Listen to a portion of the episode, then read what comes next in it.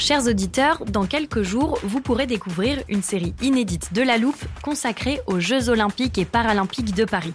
À trois mois de la cérémonie d'ouverture, on s'est demandé comment réussir ces JO. Les transports sont-ils prêts à affronter les milliers de touristes?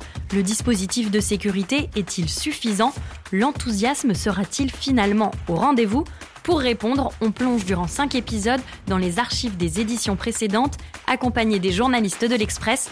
C'est à retrouver à partir du 13 mai sur toutes les plateformes d'écoute.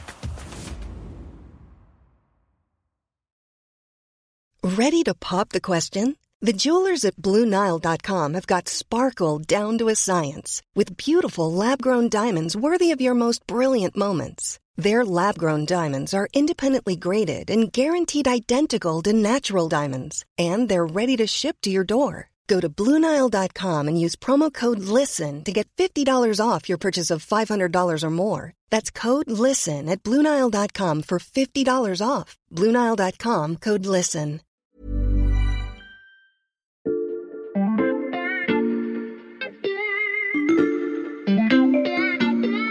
Salut, c'est Margot Lanuzel. Nous sommes le mercredi 24 août 2022. Bienvenue dans La Loupe, le podcast quotidien de l'Express. Allez, venez, on va écouter l'info de plus près. À ce stade de notre série sur les grandes étapes de l'histoire ukrainienne, vous avez déjà compris que la vision de Vladimir Poutine a du plomb dans l'aile. Pour rappel, cette vision, c'est celle où l'Ukraine aurait été créée par la Russie et n'aurait pas de récit national propre. Or, ce passé ukrainien existe, nous vous le racontons au travers de quatre personnages emblématiques. On a déjà ouvert notre livre d'histoire au chapitre du Moyen Âge avec le roi Danilo, puis à la fin du XVIIe siècle en vous présentant l'Hetman Ivan Mazepa.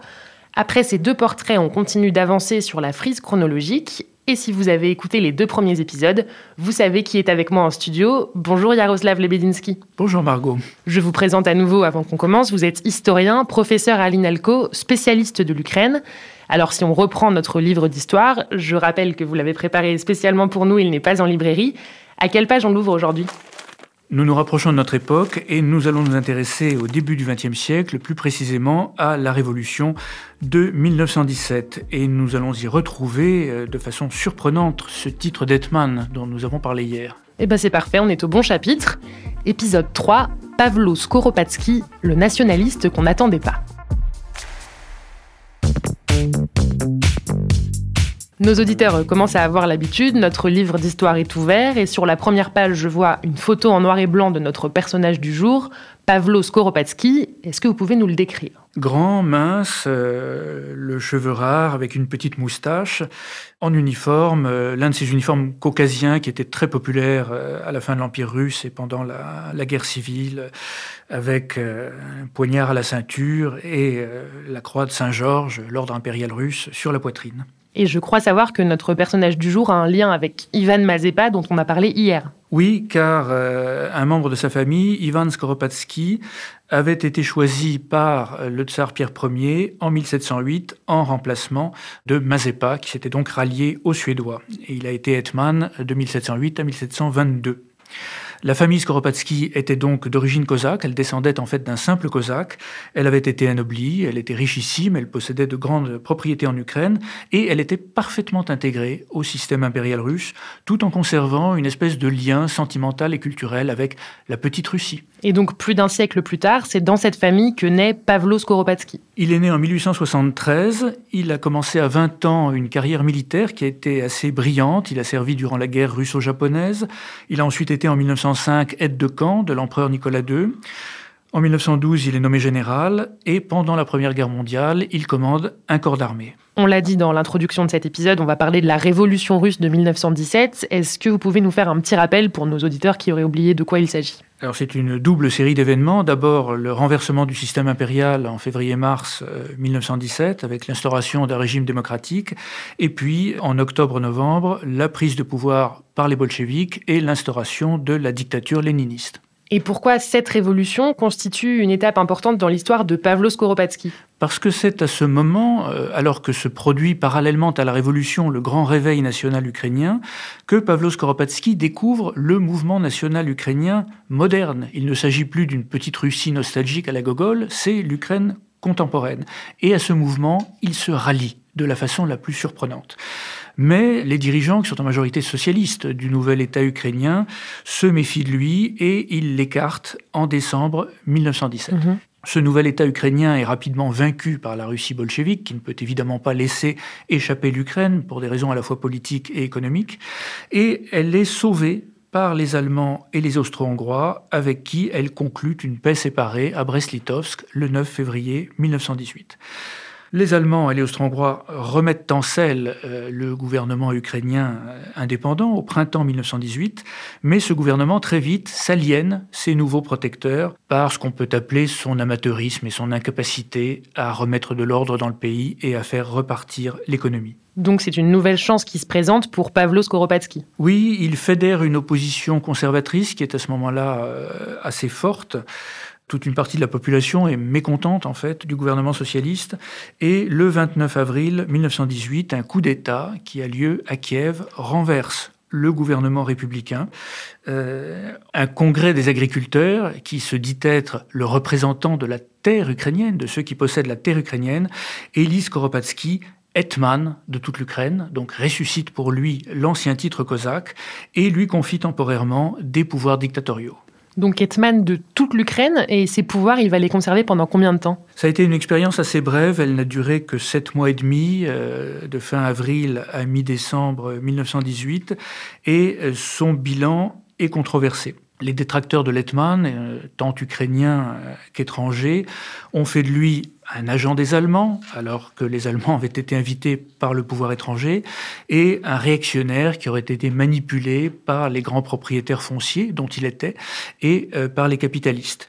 Il aurait été en outre un faux Ukrainien, en fait, un général russe déguisé en Ukrainien. Le régime, lui, à l'époque, le régime de Letman, revendique un ancrage dans la tradition nationale ukrainienne, dans la tradition cosaque, celle que tous les Ukrainiens connaissent et partagent à cette époque. Et Skoropadsky envisage d'ailleurs de reconstituer une classe cosaque euh, ukrainienne, modernisée. Donc vous nous l'avez dit, ça ne dure pas longtemps. Euh, Pavlo Skoropadsky est rapidement écarté. Après la capitulation euh, allemande du 11 novembre 1918, la fin de la Première Guerre mondiale, qui le prive donc de son protecteur principal, Lettmann cherche le soutien euh, des vainqueurs de la guerre, des Occidentaux, contre un retour anticipé des bolcheviks. Mais ces Occidentaux, et notamment la France, qui soutient les Russes blancs, exigent de lui une orientation fédéraliste pan-russe, un accord avec les Russes blancs. Mhm. Euh, Skoropadsky euh, publie le 14 novembre 1918 une déclaration d'intention très floue en ce sens, évoquant une future fédération. Ça ne change rien au statut international de l'État ukrainien, mais cela sert de prétexte à un soulèvement qui était préparé de longue date par l'opposition socialiste. Et après une, brève guerre civile d'un mois et euh, proclamation de neutralité du côté allemand, Letman Skoropadsky doit démissionner et s'exiler le 14 décembre 1918. Il démissionne, mais il parvient à garder une forme d'influence. Alors son départ a ouvert une période de chaos épouvantable euh, en Ukraine qui ne s'est achevée qu'en 1921 avec la victoire euh, des bolcheviks, une période de guerre de tous contre tous, indépendantistes ukrainiens, russes blancs, bolcheviks, polonais, etc. Skoropadsky, lui, euh, s'est exilé en Allemagne où il dirige ce qu'on pourrait appeler l'aile conservatrice du mouvement national ukrainien, l'aile hetmaniste, qui évolue progressivement en exil vers un concept de monarchie euh, parlementaire ukrainienne. Et il meurt en avril 1945, à la fin euh, de la Seconde Guerre mondiale, lors d'un bombardement américain en Bavière. Ainsi s'achève donc l'histoire de cet homme rallié à la cause nationaliste alors que rien ne l'y prédestinait, on l'a bien compris. Et vous allez l'entendre, d'autres vont suivre ce parcours.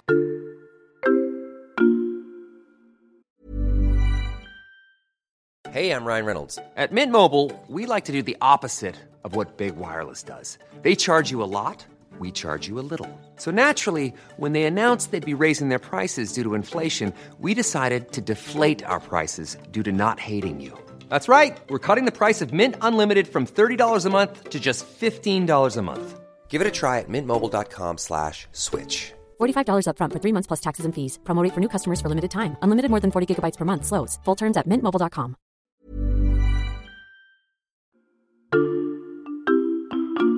Vous l'avez dit, Yaroslav Lebedinsky, cet hetman de toute l'Ukraine a divisé quand il était à la tête du pays. Il a ensuite été écarté du pouvoir. Finalement, quelle trace a-t-il laissé dans l'histoire de l'Ukraine? J'ai évoqué les critiques qui lui ont été euh, adressées. Du côté ukrainien, aujourd'hui, les historiens et certains hommes politiques actuels insistent plutôt sur l'œuvre tout à fait extraordinaire qui a été réalisée en très peu de temps. C'est-à-dire? C'est-à-dire que euh, Skoropadsky a obtenu la stabilisation économique du pays, il a présidé à la création d'institutions administratives, diplomatiques, militaires avec une armée, judiciaire, financière, et j'insiste beaucoup là-dessus, culturelles et pédagogiques, car ces questions, à l'époque, ont une grande importance pour l'affirmation euh, de l'identité ukrainienne.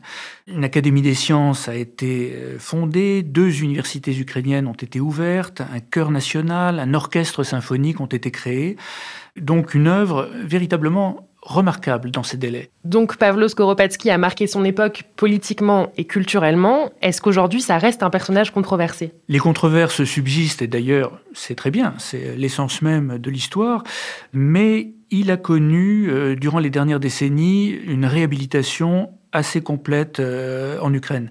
Une loi de 2015 le range d'ailleurs parmi les combattants pour l'indépendance de l'Ukraine au XXe siècle, dont il y a bien entendu une, longue liste.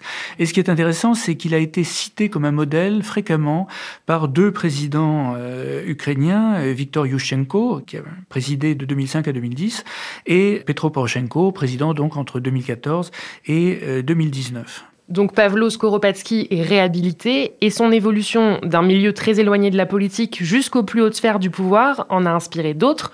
Je pense notamment à l'actuel président ukrainien Volodymyr Zelensky. On peut citer euh, Zelensky, bien sûr. On pourrait citer aussi euh, Yulia Tymoshenko, ancien Premier ministre, qui a mhm. eu un parcours assez, assez parallèle. Euh, et si Skoropadsky fascine aujourd'hui les Ukrainiens, c'est à cause donc de cette œuvre de construction étatique, mais aussi à cause de ce ralliement, de cette cause ukrainienne, de cette idée ukrainienne qui attire parfois les partisans les plus surprenants et on pourrait parler d'une espèce de syndrome de Skoropadsky le syndrome de Skoropadsky. C'est pas facile à dire, mais c'est passionnant. Merci beaucoup pour ce troisième portrait, Yaroslav Lebedinsky. Merci et à demain. Demain, on se retrouve donc pour notre dernier épisode. On avancera un tout petit peu dans l'histoire. Et l'on reparlera de rapports euh, ukraino-allemands et d'un personnage très instrumentalisé par la Russie de Vladimir Poutine. Après trois épisodes, vous faites le teasing vous-même, c'est parfait. Je rappelle à nos auditeurs que ces quatre récits sont à retrouver dès aujourd'hui en kiosque dans un numéro de l'Express spécial Ukraine. Six mois après le début de l'offensive russe et à l'occasion de la fête de l'indépendance nationale ukrainienne, tous les articles et les rubriques du magazine sont consacrés au peuple ukrainien et ils sont également disponibles sur notre site internet l'express.fr. Si ce podcast vous a plu, vous pouvez nous laisser des commentaires et des étoiles et vous abonner à la loupe pour ne pas rater la suite. Cet épisode a été fabriqué avec Charlotte Baris, Jules Cro et Mathias Pengili.